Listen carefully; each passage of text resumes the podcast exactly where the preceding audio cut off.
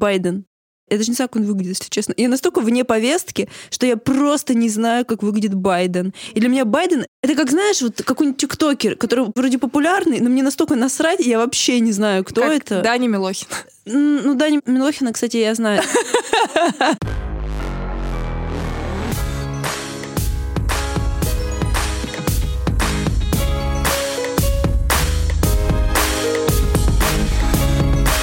Эпизод, в котором мы фильтруем чужой базар. Привет, наши дорогие, сгорающие в пламени декабрьских дедлайнов котята. Мы горим вместе с вами и с нежностью представляем, как мы классно отдохнем на новогодних каникулах. Осталось еще немножечко поднажать и не забыть ответить всем клиентам и подрядчикам вовремя. Мы наконец сделали нашу страничку на Патреоне. Там мы будем выкладывать наши нюцы, эксклюзивы и отрывки, не вошедшие в основные эпизоды. Но пока у нас там нет ни одного подписчика. Ноль подписчиков, ноль долларов. Мы для кого старались? Кстати, мы уже выложили на Патреоне первый эксклюзив, в котором рассказываем об одном секрете нашего подкаста. Ждем вас там. Вас и ваши донаты. Байден объявил о разработке мер по защите Украины от агрессии России. Голикова. Смертность в октябре выросла на 20,3% по сравнению с тем же периодом 2020 года. Цены на молоко в Петербурге вырастут на 6-8%. Снегоплавильный пункт Вахтово остановлен после гибели работника водоканала в Дробилке. Минюст России включил в реестр СМИ и на агентов четырех журналистов. Мы только что зачитали ленту новостей за вчерашний день. И нам бы не хотелось жить в таком варианте реальности, который формирует для нас СМИ. При этом нашу реальность формируют не только СМИ, но и соцсети, книги, фильмы, которые мы выбираем. И, конечно, наш круг общения. Поэтому мы хотим сегодня говорить про информационную гигиену. Как мы все знаем, информация имеет колоссальное влияние на нашу жизнь и может серьезно пошатнуть не только эмоциональное состояние, но и здоровье. Нота Бена. Мы являемся дипломированными журналистами. Когда мы поступали в университет э, в 2008 году, это было офигенное время для журналистики. Были свободные СМИ, были интересные авторы и журналистские материалы. Люди хотели знать правду, и находились те, кто хотели эту правду добывать. И мы в университете воспитывались во всей этой классной атмосфере. Мы читали качественные издания и сами хотели быть журналистами таких изданий. Мы изучали историю, вели дискуссии про журналистскую этику, создавали свои собственные учебные издания и работали в городских СМИ. Мы привыкли, что читать новости и вообще быть в курсе повестки — это круто. Это было реально важно для нас. И мы так жили много лет. Но постепенно ситуация в стране менялась, а наши привычки нет. При этом мы уже давно не были журналистами, но по инерции продолжали читать, смотреть, изучать, анализировать. И вот, спасибо психотерапии. Та-да-да-да! Мы наконец-то поняли, что наши паттерны информационного потребления пора менять. И сегодня хотим это более подробно с вами обсудить. Новости. Самое главное, от чего мы давно отказались практически, это чтение новостей. Как давно, Таня, ты отказалась от чтения новостей? И что ты вообще в последний раз читала постоянно?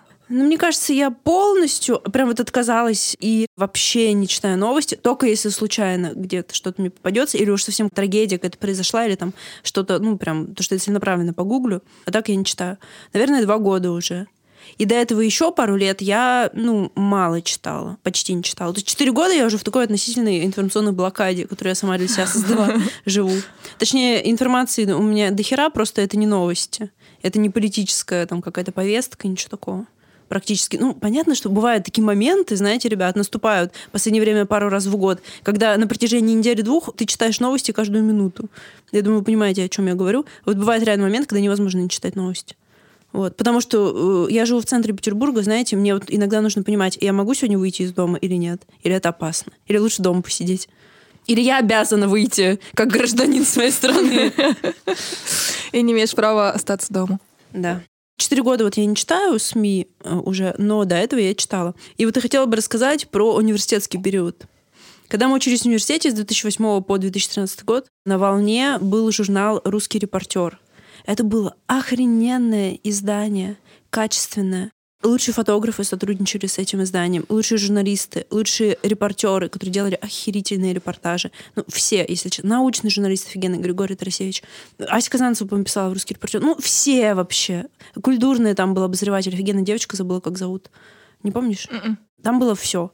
Это был причем еженедельный журнал. Там, наверное, такая редакция мощная была, чтобы каждую неделю выдавать такой качественный контент. Это, правда, сложно, я думаю. Это был очень модный журнал ага, вот среди студентов-журналистов, конечно же. Например, я на первом курсе писала курсовик по русскому репортеру. И это было реально безумно интересно, потому что у меня тема была что-то типа или область России, или регионы России на страницах журнала «Русский репортер». И это было прикольно. Я собирала, допустим, Волгоградская область за год 7 публикаций, Москва 25 публикаций, что-нибудь там еще. И я смотрела, какой образ э, того или иного региона вырисовывается на страницах этого журнала. За год подборка была или за два, я уж не помню. Блин, ну это было правда интересно. То есть я читала любимый журнал, анализировала его, и это еще была и учеба. Мне за это еще и оценочку поставили. Ну, я не помню какую, кажется, не очень хорошую.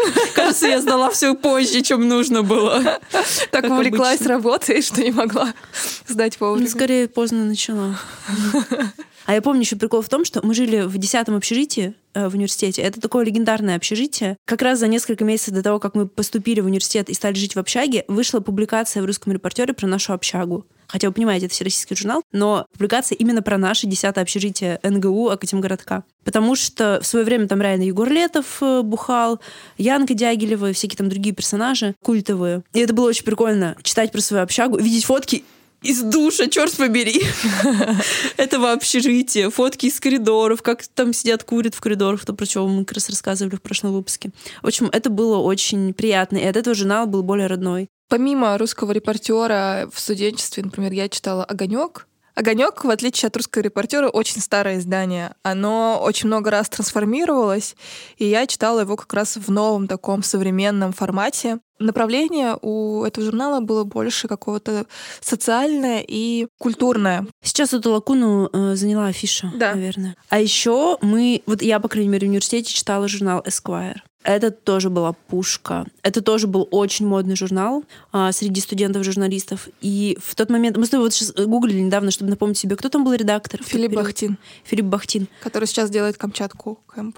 Да, это было реально золотое время этого журнала. Это был не тот Esquire. Вот сейчас вы, наверное, знаете журнал Esquire, если вы покупали там в последние несколько лет. Вот раньше это Тимати был Шалама. ну, например, или там вот с Бодровым на обложке выходил. Сейчас это совсем другое издание, там сейчас редактор Минаев, и это просто, ну, просто какой-то журнал. А раньше это был бомба-журнал. Там тоже выходили расследования. То есть он был такой довольно оппозиционный. При этом он продолжал оставаться глянцевым мужским журналом с рекламой всяких дорогих шмоток, каких-то часов, виски. А виски, наверное, тогда уже нельзя было. Тачек. Тачек, да, и всего такого. Ну, в общем, это был очень крутой журнал, достойнейший. И вот это сочетание такой умной журналистики, немножко оппозиционной. Сейчас оппозиционная, это уже знаете, это прям вот, это звучит как очень большой риск. Тогда все было немножко по-другому. Тогда это было круто, но не так опасно, как сейчас. Я еще помню, знаешь, когда э, я читала Esquire, когда там еще было очень много матов, а потом вышел закон, запрещающий публиковать маты в средствах массовой информации. Да. И в русском репортере тоже э, были маты, и это было особое очарование. Это как вот сейчас мы смотрим на YouTube какие-то шоу, и они честные, потому что и маты там есть, потому что они честные, потому что они есть в жизни, как в нашем подкасте, кстати. А, они есть в жизни, поэтому мы это говорим. И в тех журналах было так же. Ну, теперь вот нельзя материться в СМИ. К сожалению. Или к счастью. Ну, хз. Мгм. Может быть, это как про курение в общественных местах, курение в кафе. Раньше тоже мы думали, как можно не курить в кафе? А теперь думаю, о господи, как можно было курить в кафе и в барах? Какой ужас. Сейчас для меня функцию СМИ могут выполнять некоторые YouTube-каналы. Например, «Скажи Гордеевой». Да, это не новости, но все равно я это воспринимаю как э, журналистский канал и про журналистски классно сделанные интервью. То же самое Юра Дудь. Часть его материалов — это охуенная журналистская работа. И, наверное, и причем такая где-то с аналитикой, с такими психологическими портретами героев. В общем, хорошая, качественная журналистика. А, Поэтому это чуть-чуть восполняет э, жажду качественной журналистики, которая на самом деле есть все-таки. Новости я не смотрю, но слежу за телеканалом «Дождь». В Твиттере я слежу за всеми журналистами «Дождя», поэтому я знаю вообще всю повестку, какие самые волнующие темы для журналистского сообщества и для России в целом. Я еще тоже про дождь хотела сказать. Я вообще была фанаткой дождя много лет. Я покупала ежегодную подписку на дождь. Но несколько лет назад я поняла, что я просто больше не могу. Я реально обожала этот телеканал. Это все было очень интересно, но я поняла, что у меня портится, сука, настроение. Это Optimistic Channel должен был быть. Телеканал для тех, кому не наплевать. Дождь. Optimistic Channel. Но этот Optimistic Channel мне реально подсирал и портил мое настроение. Не потому, что они плохие, они хорошие, они классные журналисты, но я не могу впускать все это в свою жизнь. И в какой-то момент я просто, я уже перестала продлять подписку, уже года 3-4 назад перестала смотреть «Дождь», и даже на YouTube я тоже отписалась от «Дождя». То есть теперь я не смотрю вообще ничего. А, ничего от них. Наверное, может быть, стоит все-таки на YouTube хотя бы на них подписаться и какие-то отдельные передачи смотреть или какие-то отдельные репортажи. Но что-то, если честно, пока не хочется. Я так хочу сохранить какую-то свою девственную чистоту информационную. Официальная позиция подкаста «Акулы фантазирования». Мы решили для себя, что полностью отгораживаться от реальности неправильно. Для нас важно интересоваться окружающим миром и быть в курсе событий. Но эта информация должна быть дозирована. Мы хотим быть в курсе, но не быть в депрессии. Соцсети. Огромный поток информации льется в наши глаза и уши из соцсетей. Поэтому к соцсетям надо относиться очень избирательно. Сейчас обсудим, как избирательно мы к ним относимся. Тань, а расскажи, какими соцсетями ты активно пользуешься? Мы под соцсетями имеем в виду вообще все. И мессенджеры, и какие-то видеоплатформы, и все подряд, потому что оно сейчас все уже имеет черты соцсетей. Больше всего я сижу в инсте. Мне нужно, наверное, поставить какое-то ограничение на телефоне. Блин, я такой хуйный пост прочитала. Этот Аяс какой-то там. Шабутинов? Ну, что-то такое. Очень крутой пост выложил про то, что, ребят, нахуя вы сидите в соцсетях? Скроллить ленту Инстаграма, Рилс, ТикТока — это то же самое, что мыть подъезд своей кровью. Ты выбрасываешь свою энергию, свой ресурс просто в яму, просто сливаешь. И я с ним соглашусь. Но при этом мы все понимаем, что без соцсетей жить тоже невозможно. Он сам тоже один из э, крутых инфлюенсеров, да. Понятно, что... Он нужно... начал свою вообще карьеру да. ВКонтакте. Да, то есть это, знаете, из разряда мыши против сыра. С одной стороны, но с другой стороны, он все правильно говорит. Нужно сидеть, но дозированно. Типа, задавай себе вопрос, нахуя ты сейчас сидишь? Зачем вот именно сейчас ты открыл Инстаграм? Что ты именно сейчас хочешь узнать? Или для какой цели ты это делаешь? Если ты просто как зомбак сидишь и реально скроллишь ленту, остановись. Это я сейчас говорю не то, что я вот поучаю кого-то, это я говорю себе в первую очередь, но при этом я очень много полезной информации про маркетинг, про бизнес, еще про что-то получаю из Инстаграма в том числе. Поэтому говорить, что инста — это только зло, конечно, нет. Это, как сказать, интернет-зло. Интернет — это все. Там есть зло, есть добро. Бери то, что тебе нужно. Вообще я обожаю Инстаграм. Обожаю Инстаграм.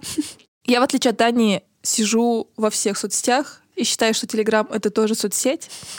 Во-первых, у меня сохранилась привычка после работы в SMM-агентстве следить за всеми трендами и за всем, что происходит в каждой соцсетей, какие новиночки, какие фичи новые выкатили. Поэтому я сижу в Инстаграме, в ТикТоке, в Твиттере. Твиттер жив, Твиттер живет. Твиттер будет жить. Твиттер будет жить, вот именно. А я сижу в Пинтересте и вдохновляюсь всякими разными картинками, чтобы сделать ремонт, подобрать новый образ или там придумать какие растения новые купить домой. В Пинтересте там есть все. Это, для, это лучшая соцсеть для вдохновения. В Фейсбуке сижу, чтобы читать какие-то маркетинговые новости. А в Телеграме сижу в миллионе чатов, читаю кучу каналов. Э, с HR, с разрабами, с собачниками, с э, маркетологами, стратегами. Все, вообще все, все за всем слежу. За модой. У меня даже есть один модный телеграм-канал. Рассказывай мне, если нам пишут. Да, ты не в курсе. А, в LinkedIn сижу, конечно же. Это тоже моя рабочая соцсеть. Ну, чисто по работе в LinkedIn сидишь, да? Или для удовольствия?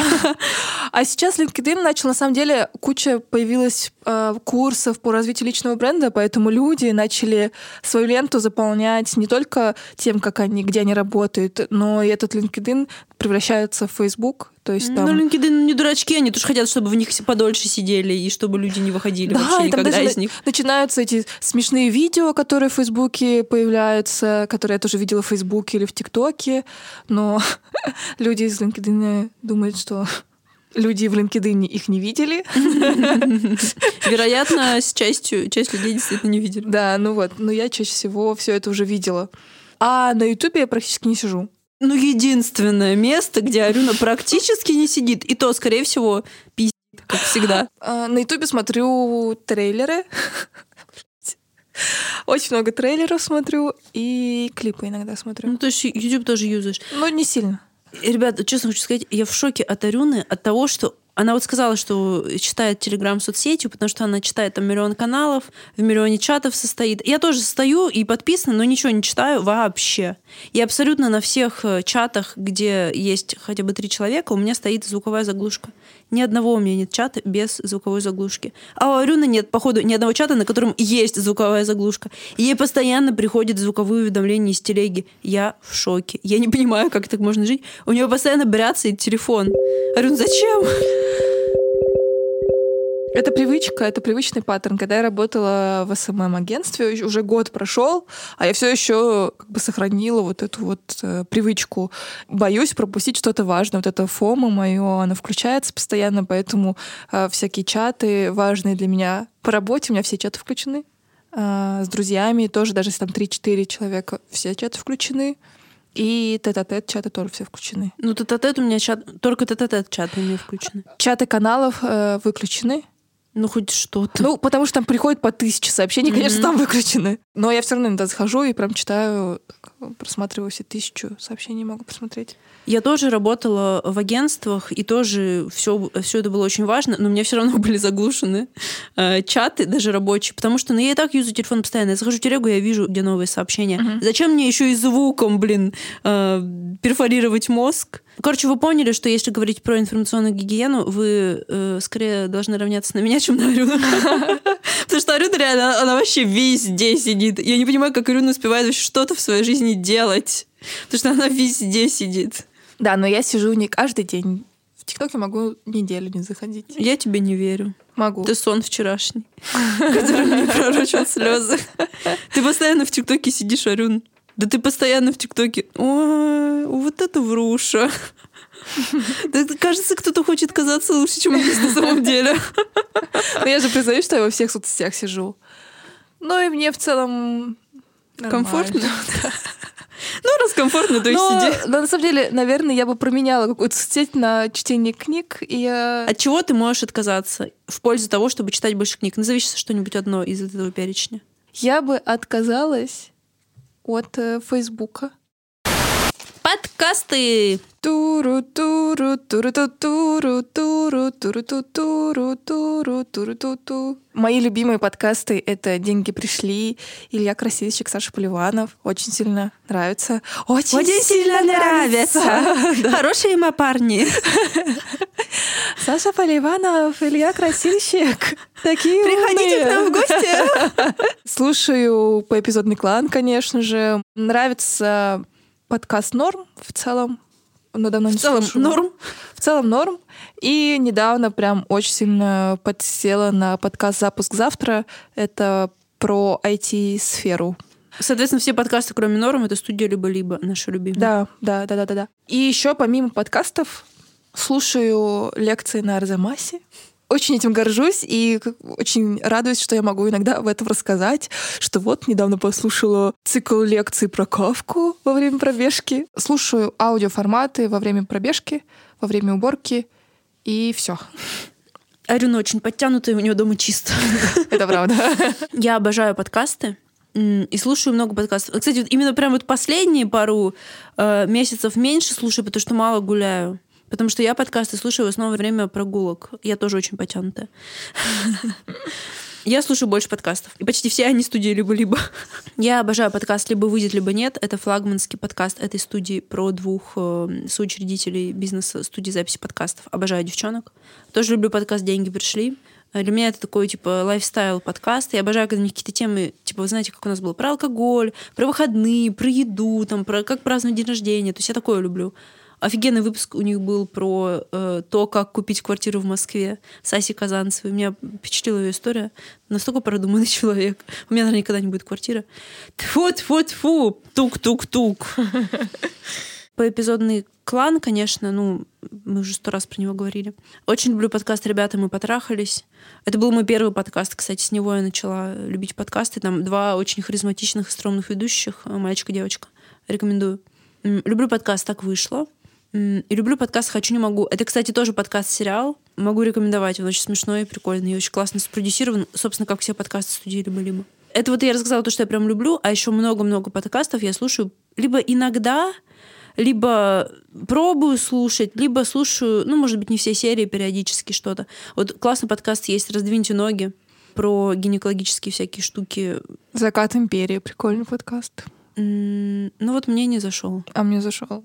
А, хороший подкаст, его многие любят, но просто ну, мне не зашел. Вайп не мой, да. Да и неинтересно мне про историю. Ну, в таком вот разрезе я лучше книжку почитаю. Просто этот подкаст, он в некотором смысле заменяет книгу. Я книги читаю. Мне подкаст нужен не для того, чтобы получить инфу, такую же, как я могу получить из книг, а для того, чтобы получить либо какую-то актуальную информацию, либо настроение. Наш подкаст я очень часто слушаю. Я слушаю наш подкаст. Очень часто. Некоторые серии переслушиваю, смеюсь. Очень много раз переслушиваю наши серии, но не в, то, не в том виде, когда они уже полностью готовы, к сожалению, а в гораздо более хуевом виде, чем то, что слушаете вы, ребят. Кино. Я смотрю фильмы, чтобы расслабиться. Это моя самая основная функция фильмов редко вдохновиться, редко там, узнать что-то новое, документальные или высокохудожественные авторское кино. Мне очень тяжело смотреть. Чтобы расслабиться, я смотрю очень-очень тупые, дурацкие сериалы и фильмы. Например, недавно призналась в своем guilty pleasure. Очень люблю сериал «След». Это российский сериал про федеральную экспертную службу, которая раскрывает все преступления на свете. У них высокотехнологичная лаборатория, и у них есть все отпечатки пальцев всех жителей Российской Федерации. Чувствуешь себя защищенной, да, когда смотришь этот сериал? Нет, чувствую, что меня могут найти в любой момент. Короче, обожаю. Это такой дурацкий сериал. Если вы не смотрели «След» и хотите немножко расслабиться вечером, рекомендую. Но и помимо такой ерунды, не напряжной. Очень люблю дурацкие фильмы и сериалы, еще раз повторюсь, без какой-то интриги. А есть... почему ты сказала «помимо»? Наряду. Наряду. Без сильной интриги, без сильных э, эмоциональных каких-то закрученных сюжетов. Смотрю что-нибудь такое незамысловатое. А что-то такое очень сильно закрученное могу смотреть только в компании с кем-то, потому что у меня есть дурная привычка перематывать любые сложные моменты. Я не выдерживаю накала страстей, я останавливаю, перематываю минут на 10 вперед, смотрю, чем все заканчивается, выдыхаю, перематываю назад и могу спокойно смотреть. Арюна очень интересно защищает свою психику от перегрузки. Мы как-то раз смотрели с ней вместе фильм «Иди и смотри». Кто знает, тут понял. Это фильм про войну, лучший фильм о войне, который есть. Очень тяжелый безумно тяжелый, безумно реалистичный, гениальный фильм. Абсолютно гениальный. Это признают все. Всякие разные зарубежные режиссеры. И Арюна уснула. Арюна, блядь, уснула на середине этого фильма. Для меня это уму непостижимо, как можно уснуть на середине такого фильма. Можно выйти, можно там, не знаю, блевануть, можно еще что-то, но уснуть я не понимаю, как. Защищаюсь.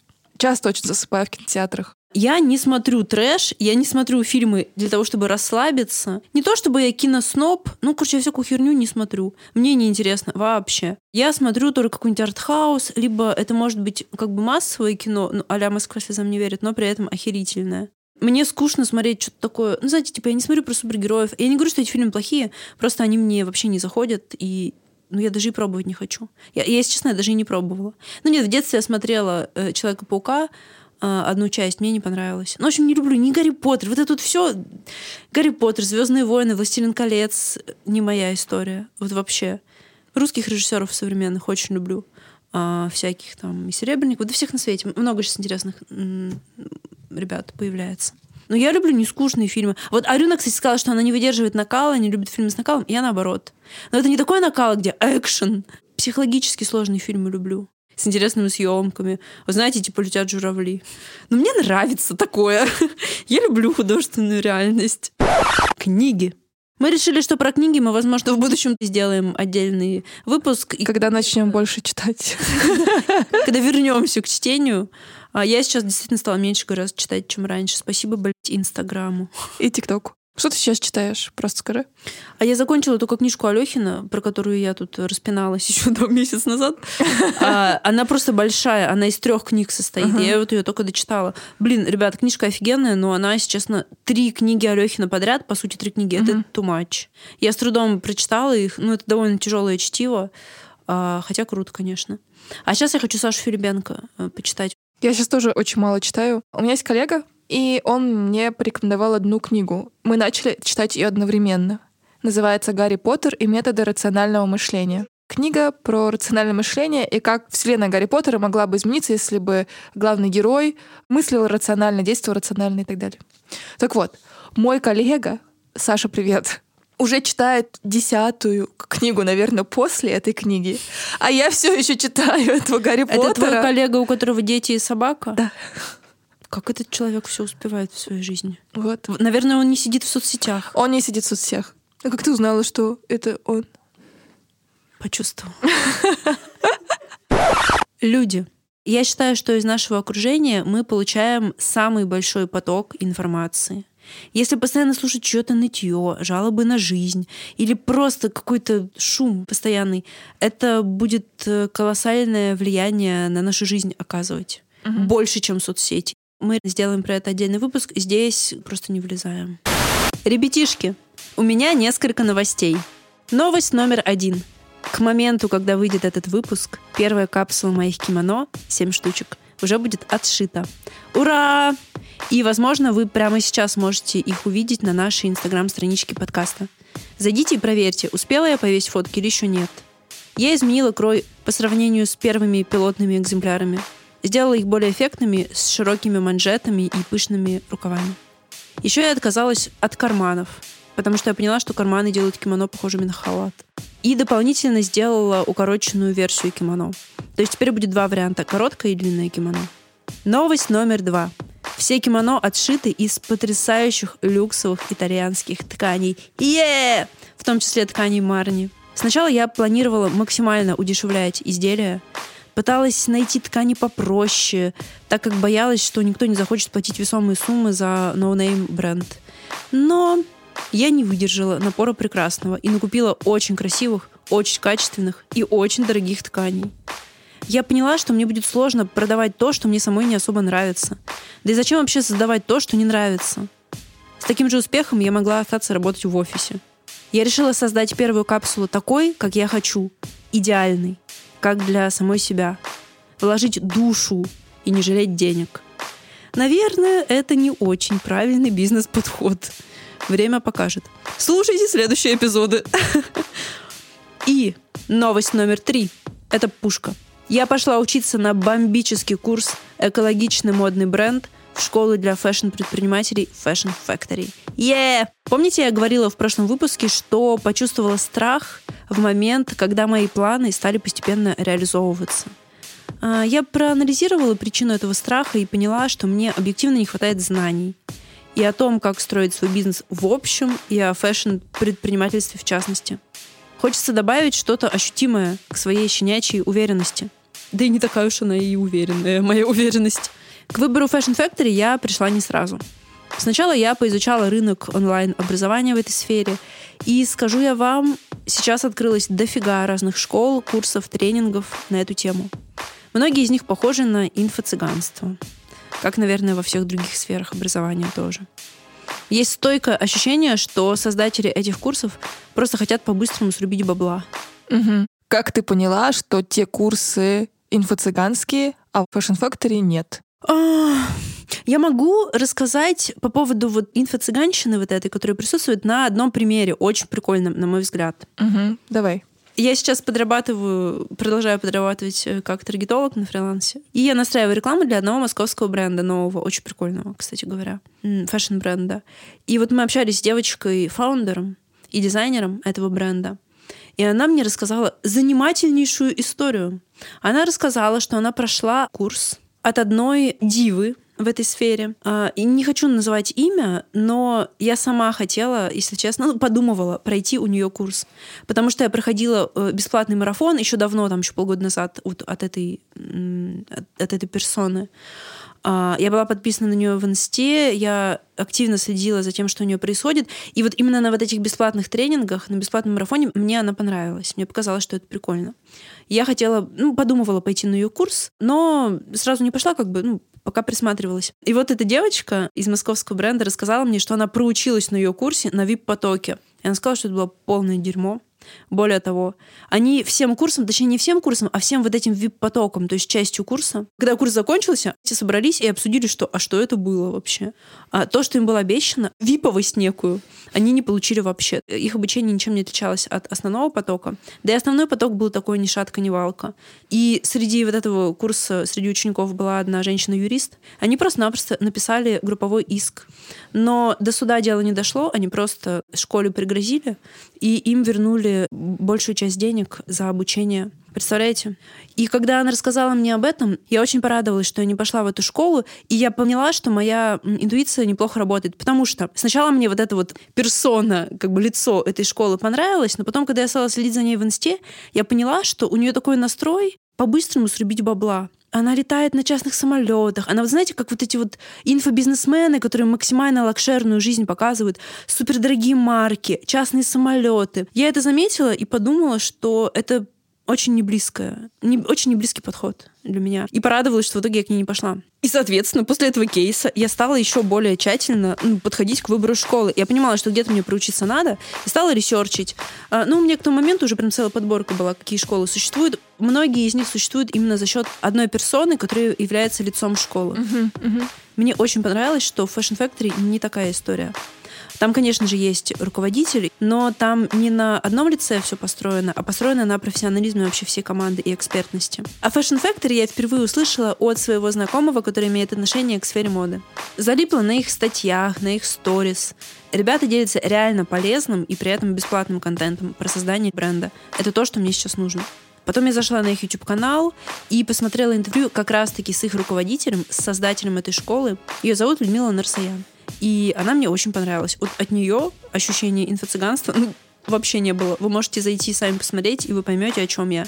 Это такая женщина, напоминающая мне Людмилу Улицкую, вайбом, своей речью, немножко внешне на нее похожа. Что-то родное я увидела в этой женщине. Интеллигентное. Да. В общем, когда я все про них проресерчила, я для себя выделила несколько пунктов, чем они хороши для меня. Во-первых, у них преподают эксперты именно из индустрии моды. Топы из крупных российских марок, типа Эконики. Я думаю, Эконику все знают. И особенно круто, что у них преподают основатели брендов в том числе. Например, на одном из курсов читает Алиса Боха. Это основатель марки Монохром, довольно известная марка. И девчонки основательницы питерского бренда Awesome to Some. Я надеюсь, я правильно произнесла название, потому что я всегда обычно читала это слово и никогда его не произносила вслух. Второе, чем они мне понравились, эта школа является не просто сборной солянкой разных курсов из разных сфер знаний человеческих. Нет, у них все курсы связаны с фэшн, с фэшн-предпринимательством. И при этом внутри у них есть более дробная специализация. Например, есть курсы для тех, кто хочет управлять брендом украшений, брендом белья, брендом сумок, брендом детской одежды. То есть таргетированный подход к обучению. И фишка школы в том, что там учат не шить, кроить, э, ковать сережки. То есть не руками что-то делать, а именно управлять брендом, именно запускать, именно делать, создавать успешный бренд как менеджеру. Это именно то, что мне нужно, потому что вы же знаете, что я никогда в жизни ничего шить не буду своими руками. Слава богу, к счастью, покупателей моих будущих. Меня еще два курса у них заинтересовало. Может быть, в будущем я их тоже пройду. Это курс по SMM для фэшн-бренда, потому что в ближайшее время я все буду делать своими руками, конечно. У меня пока нет денег, чтобы нанять SMM-специалиста, и мне бы такая информация не помешала. Еще мне понравился у них курс про создание визуала. Но, если честно, вишенка на торте я нашла в инсте. Руководитель этой школы, Людмила Норсоян, о которой я говорила выше, написала ей Просто, ну, просто на шару. Я просто написала ей на шару. Ну, почему нет? Как мы Илье Красильщику пишем, который нам никогда не отвечает. Хотя мы много раз писали. И я, и Арюна из страницы подкаста, из личных страниц. Нет, не отвечает. Даже не просматривает. Так вот, Людмила Нарсаян мне ответила. Причем там, типа, в течение пяти минут. И мы с ней очень круто попереписывались. Я почувствовала, что это классные ребята. Что это не пустышка. Ты уже дважды сказала, что ты выбрала курс по экологичному бренду. Точно. После нашего свопа зерно посеялась про экологичность. Слушай, да. Я хочу, чтобы мой бренд одежды был именно таким, чтобы он был экологичным. Честно, сейчас я ничего про эту сферу не знаю. Даже на бытовом уровне. А уж не то, что на уровне ведения бизнеса. Я не разделяю мусор пока. Не разбираюсь в составах пластика и так далее. Но мне хотелось бы к этому прийти. И начиная свое дело, я хочу организовать все по уму ну, насколько у меня хватит ресурса и ума. Не хочется засирать планету, не хочется делать ситуацию еще хуже, чем есть сейчас. Спасибо большим сетям за их вклад uh-huh. в экологическую ситуацию. Я понимаю, что это может звучать пафосно, но если каждый человек начнет что-то делать в сторону экологичного образа жизни, а уж тем более работодатель, а уж тем более собственник бизнеса, только тогда есть шанс, что ситуация изменится к лучшему на нашей планете. И мне кажется, что действительно об этом нужно начинать задумываться. Я очень рада, что экологичный образ жизни постепенно становится и модным, но и по-настоящему начинает находить последователей искренних.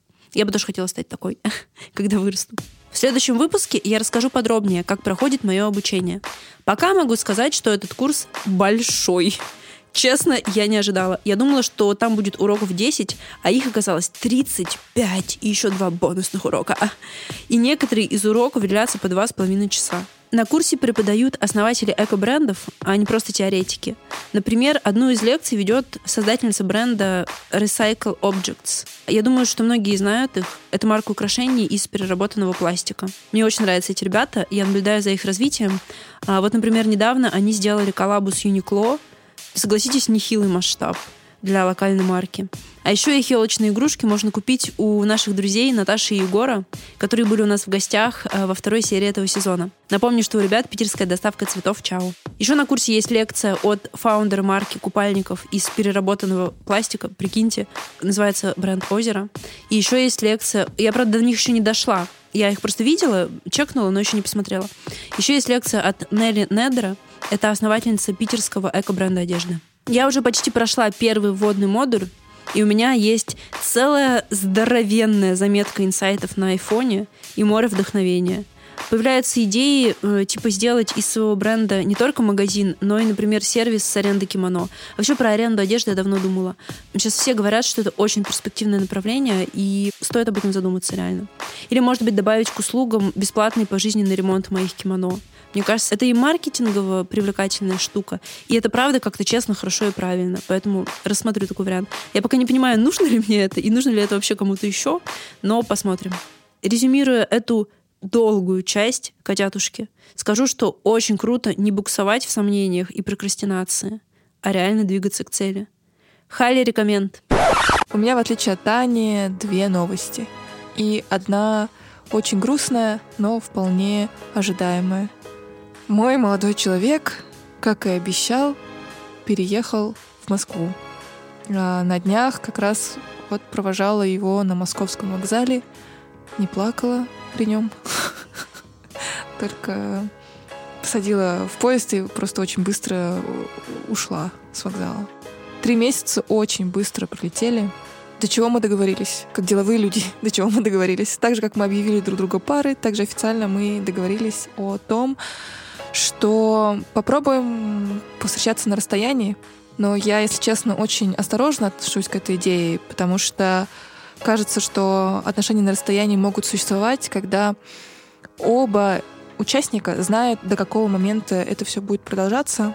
Например, мы будем жить в разных городах в течение года, а потом э, и съедемся или переедем в третье место. И такая определенность помогает как-то преодолевать сложности, которые возникают по ходу истории. Хотя я знаю истории, когда люди жили на расстоянии на протяжении там 4-5 лет без определенного плана, потом женились, воспитывают сейчас детей. Но вот какие у них там сейчас отношения, я, конечно, не знаю. Но сам факт э, остается фактом, что отношения на расстоянии возможны с хэппи-эндом. А еще мы оба особо не романтизируем отношения на расстоянии, как если бы нам было по 20 лет, я бы тогда точно верила, что у нас все получится. Я бы сидела бы сейчас и говорила бы, у нас высокие чувства. Если даже у вас не получилось, вы просто, вы просто не сильно любили. Вы просто не умеете любить. Мне не 20 лет, я так не могу с пены рта доказывать какие-то такие штуки, поэтому сейчас трезво оцениваю наши шансы на светлое будущее, а, а трезво это значит, что не строю никаких догадок, но для себя я решила, что со своей стороны буду делать все возможное, чтобы наши отношения получились. Арюна, это очень по-взрослому. Это звучит реально по-взрослому, прям респектую тебя. Да. да. Мы решили для себя устроить испытательный период, месяц-два посмотрим, чтобы понять, насколько вообще нам комфортно существовать во всей этой парадигме взрослых отношений. Я хотела бы добавить, что мы провели фантастические эти три месяца вместе. Я очень много узнала о себе, получила огромное количество поддержки, внимания, принятия. И очень надеюсь, что мне удалось также отдавать все то, что мне давали в этих отношениях. Вот эту всю гамму приятных эмоций и чувств. Было очень круто. И я надеюсь, что в будущем будет, но я осторожно об этом говорю. Блин, Арюна, с одной стороны, я тобой горжусь, а с другой стороны, это так грустно. Почему так? Почему он уехал? Да, но с другой стороны, мы же на старте знали, что он переедет. И я согласилась. Это как-то звучит так жестоко. Не в смысле, не, что, не то, что он жестокий, а жизнь какая-то такая жестокая. Что значит, вы изначально это знали? Это грустно. Да. И я хотела сказать, что если бы вот мне было 20, даже 2 или 3 года назад, как раз таки к моей взрослости, я бы вообще все бросила бы. И такая, я поеду за ним, как жена декабриста, брошу все. Подкаст, свою идеальную квартиру, работу в офисе, лишь бы быть рядом с ним. А сейчас я такая, ну, нужно посмотреть, так ли все там по-настоящему, готова ли я переделать всю свою жизнь. Да и, и он вообще, был ли запрос? Вот именно. А вот если вот по-настоящему поймем, что у нас все, все, все, все, все получается, и что я сама готова ко всем этим испытаниям в поисках квартиры в Москве, где славянам с животными вход воспрещен, о, вернее, не славянам. Славянам с животными тоже запрещен, а не славянам в любой комплектации запрещен вход. Вот, поэтому... Наша любимая тема. Да, поэтому хочу все спокойно обдумать, решить для себя и, возможно, в будущем перееду в Москву, но сейчас точно нет. Вот эти вот 30 лет ударили осознанностью. Про ребят нужно снять фильм «Слишком осознанные люди». Это будет третья часть э, фильма «Неадекватные люди». А вот вторая новость. Она очень мне нравится. Я решила разобраться в программировании и попытаться построить карьеру программиста перестала тешить себя надеждой, что где-то сидит богатый программист и ждет меня. Я решила сама стать тем богатым программистом. Несмотря на то, что мне уже больше 30 лет, и раньше мне казалось, что после 30 лет а, познавать, открывать для себя какие-то новые сферы — это поздно, глупо, э, бессмысленно невозможно. и невозможно, то сейчас, э, проработав э, в подборе персонала, в HR, в рекрутинге, и пересмотрев кучу резюме, где мне попадаются программисты 30 плюс с опытом в программировании 3 года, я подумала, хм, почему это не я? Если а я вы таких сейчас... берете? Uh, но если у них хороший опыт, то да. Смотри, и, и я поняла, что мне сейчас 31. Если я начну сейчас, то к 35 я уже буду крепким медлом. Я хочу разобраться в программировании и э, узнать, каково это. Так что в следующих эпизодах буду рассказывать подробно, с какими сложностями сталкиваются 30 плюс новички-программисты. Джуны 30-летние. Ну ты нам тоже рассказывай, пожалуйста, как ваши там отношения на расстоянии разворачиваются. Интересно же? Да, да, да. Посмотрим, как сложатся наши отношения с моим самым прекрасным, добрым, принимающим, красивым, вдохновляющим и любимым парнем из Москвы уже. А вы уже признавались друг другу в любви? А скажу по секрету. Нет?